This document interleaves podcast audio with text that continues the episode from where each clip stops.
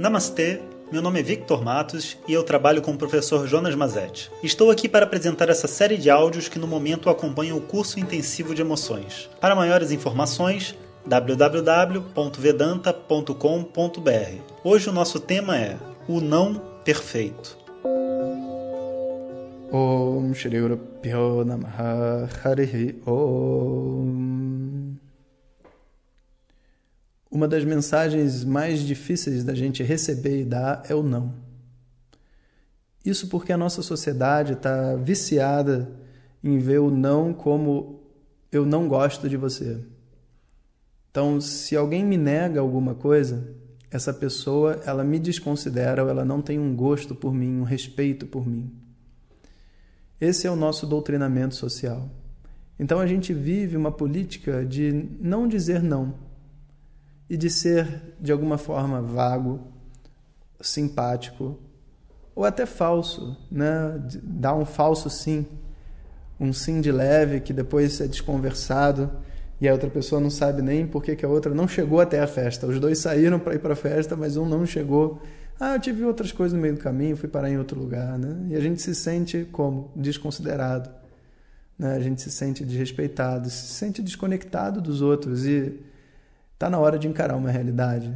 As pessoas vão dizer muito mais nãos um para o outro do que sim. E o motivo é bem óbvio, porque cada um tem sua vida. E se as pessoas começam a solicitar a gente a estar presente nos locais. Imagina, se todos os nossos amigos me chamarem ao mesmo tempo, todo o almoço para almoçar junto, eu vou dizer mais não do que sim, perfeito, né? A todo momento, o não, ele é muito mais precioso do que um sim. O sim, quando ele surge dentro das nossas relações, ele é um, um, um símbolo de que o que eu quero e o que você quer está alinhado. E o não, ele é um sinônimo de que a direção que você está pensando, as estratégias que você está usando para suprir suas necessidades, nesse momento não supre as minhas. E esse conhecimento de que as nossas estratégias não suprem as nossas necessidades, ele é o conhecimento que, na verdade, une as pessoas. Porque quando uma pessoa diz sim, eu também vou, não necessariamente nós estamos indo pelo mesmo motivo. E, portanto, a gente pode até estar sentado no mesmo vagão de trem, indo para o mesmo lugar, mas eu estou indo porque eu quero ver minha mãe, você está indo porque gosta da cidade que a gente está indo. E isso não nos conecta. Agora, a partir do momento onde a gente estabelecer qual que é a minha necessidade, o meu sentimento, e qual que é o seu e o seu sentimento, o não deixa de ser um instrumento de separação e passa a ser um instrumento de união. Então eu chamei meu pai para assistir o jogo do Brasil. Porque eu queria passar um tempo feliz aqui com ele tal, tava com saudade dele, né? E ele tinha um outro compromisso, e estava com uma situação difícil, né? E ele falou: "Não, meu filho. Olha, filho, eu não vou não.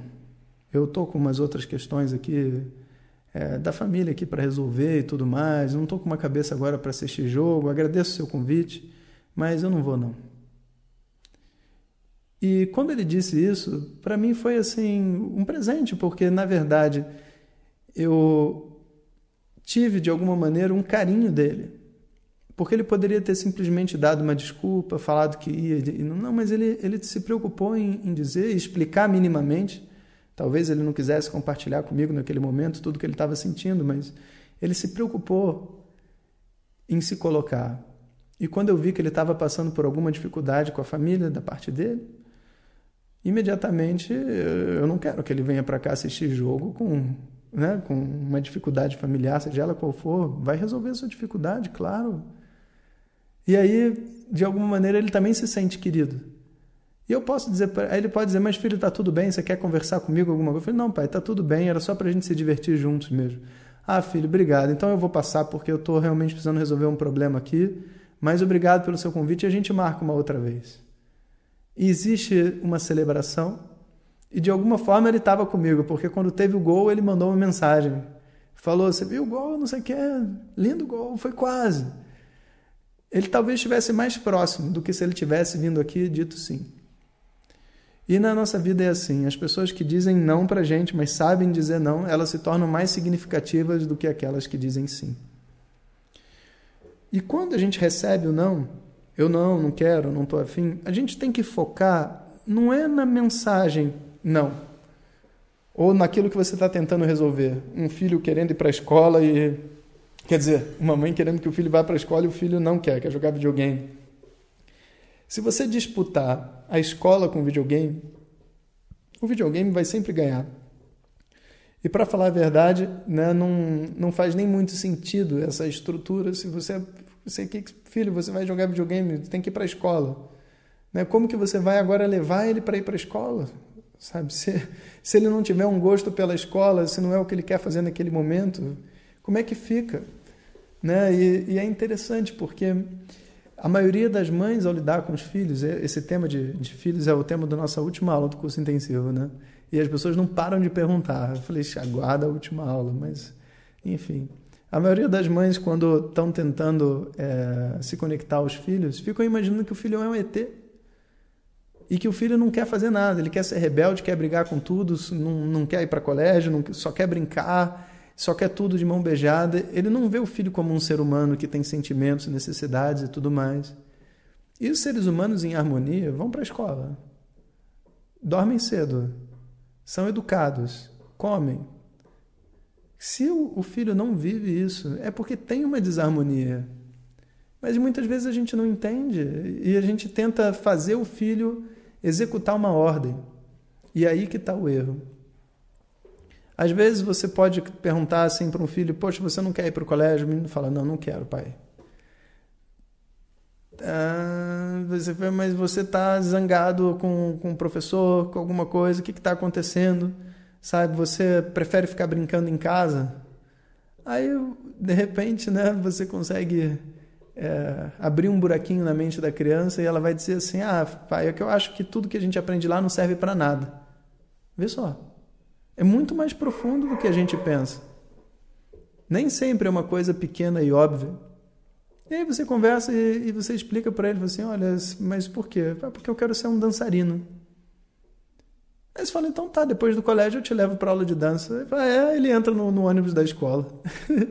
porque na verdade, sabe, a mente de uma criança, ela não tem como base o prazer da mesma maneira que a mente do adulto que o prazer está associado a locais, sabe?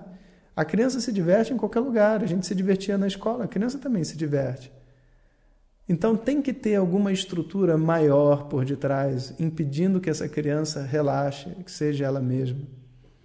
Se a gente foca no não, se a gente foca na estratégia, se a gente foca no videogame, se a gente foca na, na discussão em si, a gente não consegue enxergar mais profundamente.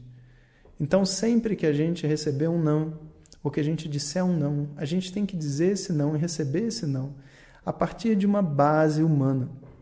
O que está acontecendo com você?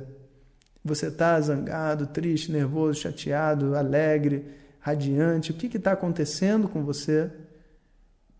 E por quê? Da onde vem? Qual necessidade sua não está sendo atendida? Ou está sendo atendida para você sentir do jeito que você está sentindo?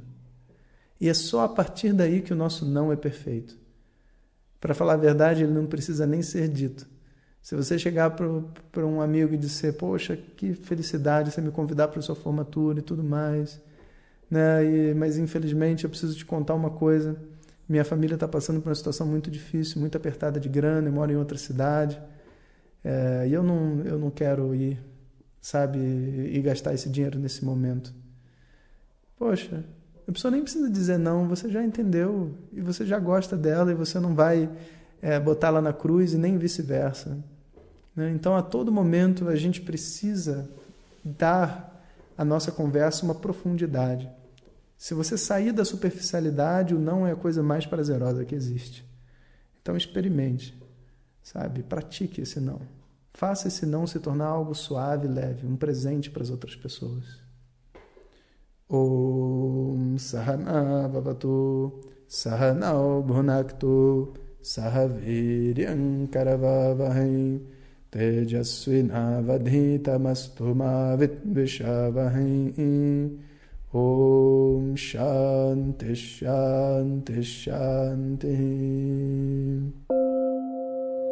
Obrigado a todos e fiquem ligados. Se você deseja receber diretamente nossas mensagens no seu WhatsApp, clique no link que enviamos junto com o áudio. Se você não recebeu, peça para quem te encaminhou essa mensagem. Maiores informações www.vedanta.com.br. Até o próximo ensinamento. Om Tat Sat.